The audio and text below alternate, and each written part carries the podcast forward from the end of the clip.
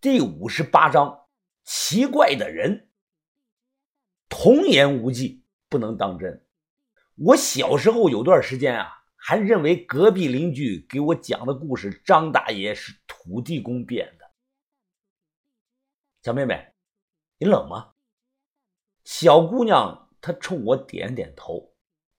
秋后季节晚上还是很凉的，看她发抖，我便脱下衣服给她披上。我的外套尺码大，他穿上后啊，都盖住了膝盖，模样有点滑稽。无论社会发展的再好，永远都有流落街头的穷人。我觉得这几个半大的孩子能加入镇海帮，起码有张床睡，有碗饭吃。比冻死在街头强。大哥哥，你是个好人，能不能告诉我你叫什么名字呢？土狼哥哥说，混社会的都要有外号，你也有外号吗？他很天真的问我。啊，我的外号叫神眼风。女孩歪头想了想，好奇怪的外号呀！大哥哥，你是生病了吗？是不是得了慢性肾炎？反反复复好不了，我一脸的黑线。现在的小孩的思路啊，太清奇了。我外号沈眼风和我肾发炎有什么关系呢？我是得过肾炎，但早八辈子就好利索了。哎，你叫什么名字啊？我叫火狐狸呀。我问你真名儿，哎，就是你身份证上的。小女孩低下头，揪着衣角，小声的说：“嗯嗯，我忘记了。”这个时候，小红毛跑过来跟我说：“大哥，呃，我是四年前在义乌火车站捡到他的，当时他正在翻垃圾桶呢。他好像原来有个名字叫沙琪。”我听得一愣，这个名字好记，沙琪，沙琪玛呀。十点半左右。让他们几个挤一挤，坐进了后排。我刚想上车呢，突然，啪！车的这个前挡风玻璃啪的一声粉碎了，一块砖头不知道从哪儿飞过来的，瞬间砸碎了挡风玻璃。李康阳以为是仇家上门了，他立即抽出砍刀下车，神情紧张的打量着周围。你们几个就在车上坐着啊，千万别下来。叮嘱完，我也下车查看情况。哒哒哒，拆迁区这一带没有路灯，我听到前方黑暗中连续的传来类似于高跟鞋走路的声音。我心想，是不是行踪神秘的三太保找上门来了？我让袍哥会做掉了大太保和二太保，人家找我来报仇了。万一要是遭到了呢？于哥不在，保护我的袍哥们也不在。哒哒哒，又是一阵奇怪的哒哒声。随后，一个身影出现在了我和李康阳的正前方。我紧张的问：“这是谁啊？是不是那个三太保啊？”我不清楚，小心点啊！我已经发短信叫了援兵。李康阳黑着脸攥紧了这个开山刀。只见前方这个人拄着一双木拐杖，哒哒的声音啊，就是木拐杖撞击地面发出这个声音。我眯眼看去。这个人似乎是腿脚不便，看体型应该是个男的。他衣衫褴褛，头发乱糟糟的，腰上挂着一个黄葫芦，隔老远都能闻到其身上的一股酒味这个人拄着拐走到距离我们五米远处，他停了下来，他声音沙哑的说道：“你们两个想把孩子们拐到哪儿去啊？”孩子，我扭头看向车内。就看到小红毛跑了过来，慌张的大喊：“啊，是误会，误会，他们是我的朋友。”小红毛拦在中间，一通的解释。我听了两分钟，这才反应过来，原来这个拐杖男就是小女孩刚刚口中讲那个酒鬼叔叔。这个人听后，他立即说道：“狼崽子，过来，来我这里。这两个人长得不像什么好人。”八成是人贩子，不要信他们的话。小红毛赶紧说道：“，啊不是啊，酒鬼叔叔，呃，你误会了，不是人贩子，他们是好人，他们是镇海帮的大人物啊。”拐杖男藏在长发下的那个眼神很是冷漠，他盯着手握砍刀的李康阳说：“你年龄小，不懂社会的人心险恶啊，有的人一眼看上去就不是好人。你要是跟他们走了，他们不知道会把你卖到哪里去呢。”我忙上前解释：“啊，大哥，你真误会了，我们是来这里办事儿的。”刚才呢，无意中发现了这几个孩子没吃没住的，太可怜了，于是呢，才想把人给带回去，给他们个安身之所呀。他立即用拐杖指着我：“我这双眼睛绝不会出错的，你也不是什么好人，我不会让你们把孩子带走的。”李康阳冷笑着：“，死瘸子，敢砸我的车，我给你脸了是吧？”信不信我现在就砍死你？我伸手拦住想要冲过去砍人的李康阳，皱眉小声的说道：“别忙着动手，我感觉这个人不简单。前面讲过，我的实力在整个江湖上能排进第四档。面对普通的高手啊，我能感觉到对方的气势，可我却感觉不到眼前这个拐杖男身上的气势。那只有两种可能。”一是对方是个完全不会武的普通人，二呢，对方是能够随意收敛气势的超级高手，类似于马王爷那种级别的。再联想到小女孩刚刚说能一拳打死老虎的这个话，于是我判定对方属于后者的可能性较大。这个时候，小女孩沙琪呢跑过来，一把抱住了拐杖男，她抬头高兴地说：“酒鬼叔叔，你可算来了。”我们刚才还说等你呢，我们要跟着土狼哥哥去别的地方生活了。这两个大哥哥都是好人，酒鬼叔叔，你不用担心我们。对啊，我们真的是好人。我忙说道。几个半大的孩子围着拐杖男，你一句我一句的说了半天。他们平常都听最年长的小红毛指挥，小红毛说没问题，那他们就觉得没有问题。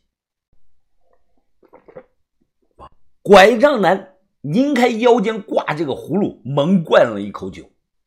他哎了一声啊，对小红毛说道：“狼崽子，你们大了，有自己选择生活的权利。既然你们都想去那儿，我也就不管了。以后不管怎样，你这个做大哥的要照顾好他们呐。”小红毛拍着胸脯说道。呃，酒鬼叔叔，你放心，呃，我再有两年就十八岁了，我这辈子不会让任何人欺负弟弟妹妹们的，我跟你保证。拐杖男又仰脖灌了一大口酒，随后他拧上这个葫芦，转头便走。黑暗中，他那一瘸一拐的身影，似有两分的潇洒，三分的落寞。李康阳骂道：“死瘸子，真他妈耽误时间！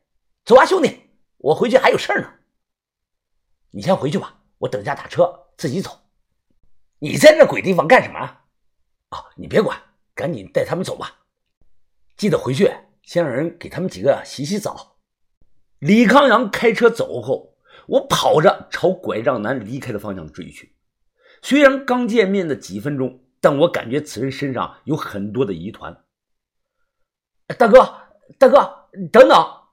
由于他这个腿脚不便。我很快就追了上去，找我做什么？西行寻救我。我见面直接说了一句，他整个人没有反应。木偶领路，四季长春。我再次的说，他拄着拐杖站在了原地，依然没有反应。我咬着牙，地震高岗，一派西山千古秀。大哥吃的是哪个地方的饭啊？他还是没有反应。于是我又说，九江八脉。大陆元帅，天下穷人一碗饭。他盯着我看了有两秒钟，声音沙哑的说道：“看来年轻人不简单呐！我不是救武会，不是长春会，不是袍哥会，更不是丐帮，我只是一个毫无用处的废物酒鬼罢了。”说完，他对着这个葫芦喝了一大口的酒。这个人的酒量大，刚才到现在。几口下去，我感觉有半斤了。他擦了擦嘴，别打听了，我曾经是江湖人不假，但现在不是了，我也不会什么武功。他话音刚落，我瞬间出脚踢飞了他的这个拐杖，结果他重心不稳，一下子摔坐在了地上，摔了个狗吃屎。我赶忙把拐杖捡回来递给他。啊，不好意思啊，大哥，我就是想试一下。你真不会武功啊？不会。那小沙琪怎么说你能一拳打死老虎？还有那个小红毛有马步的基础，看着像是被人教过的。他突然怒声的骂我：“你这个人是不是有病啊？妈了个蛋的，小孩子说的话你也信？老子会不会武功跟你有个鸡毛的关系啊？”挨骂了，我也不生气，我坚定的又说：“你能知道长城会木偶会的会号，那就不是普通人。”他指着我：“你要是想知道我是谁，简单，给我整瓶茅台来，我就告诉你。”啊，不是啊，大哥，这半夜三更的，你让我上哪儿去给你整瓶茅台啊？没有茅台，那二锅头也行。二锅头也没有啊，这附近荒凉的很呐。没有超市啊！他指着我身后，一百米右拐，再走一百米有个小卖部，去给我整上两瓶二锅头过来。我很快买来了。他将酒全倒进了自己的葫芦里，来回的晃了晃，表情非常的满意。跟我来吧，跟着他去了他住的地方。屋里没有灯，他熟练的点着蜡烛后，放下拐杖。随便坐吧。我好奇的打量着周遭的环境，周围墙上挂满了画，有风景图、鸡啊、鸟啊类的动物图等等，数量不少，二三十张是有的。都用这个钉子钉在墙上。西南墙角全是空酒瓶子，那些酒瓶子简直堆成了一座小山了。大哥，这些画都是你自己画的呀？是啊，我闲的没事干画的，你觉得怎么样啊？我能实话实说不？直说吧。我指着墙上的一张画说道：“这幅《芙蓉锦鸡图》画的栩栩如生啊，力透纸背，总的用上了不下于十种的古代技法呀。这几个题字更是铁画银钩，潇洒斐然呐。想来风格应该学的是宋徽宗赵佶的。”他顿时笑了。我这明明画的是母鸡吃草图，你却说是芙蓉锦鸡图，你这个年轻人真会溜须拍马呀！我这个人呐，年过半生，不爱色，不爱钱，没有喝酒赏画两大爱好。我早年会一些拳脚的功夫，后来跟人打拼时被挑了脚筋了。我忙说道：“听大哥，你的口音是北方人啊，为什么在淳安落了脚了？”他盘腿坐在地上，打了个酒嗝。啊，我并非在此定居，我只是在找一个人路过这里而已。找谁呀？我在找一个当年卖给我假画的人。他抹了把脸，冲我比了两根手指头。二十多年了，整整二十多年了。当年一张高仿的唐伯虎画，让我倾家荡产，丢尽了颜面呐。我查到这张画是侧门鬼手徐小波仿的，所以我就算走遍天涯海角，也要找到侧门鬼手。我瞬间听的是嘴都合不住了。徐小波不就是被关在精神病院的那个老头吗？他临去世之前呢，还告诉了我一首藏宝诗，说南京白鹿小区对面的一个地方藏有他的一批遗产宝贝。侧门当年骗了很多玩画的高手，他们仿的古画现在各大博物馆还都当这个宝贝供着。我反应过来后，接着问道。大哥，这都多少年了，你何必如此执着呢？侧门鬼手说不定早就老死了。不可能的，鬼手徐小波绝对没死。我用他的生辰八字找火柴神推算过，他还活得好好的。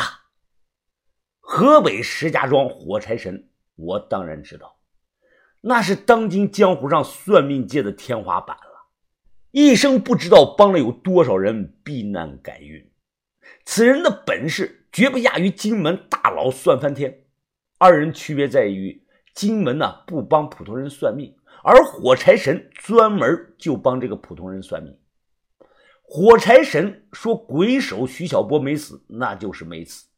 但这里牵扯到一个时间线的问题，我问道：“那火柴神是什么时候帮你推算的？”他回忆了一下，呃，大概大概是五年前了吧。我心想，这就对了吧？徐小波是一年半前死的，还是我亲手把他的尸体推进了太平间，不会差。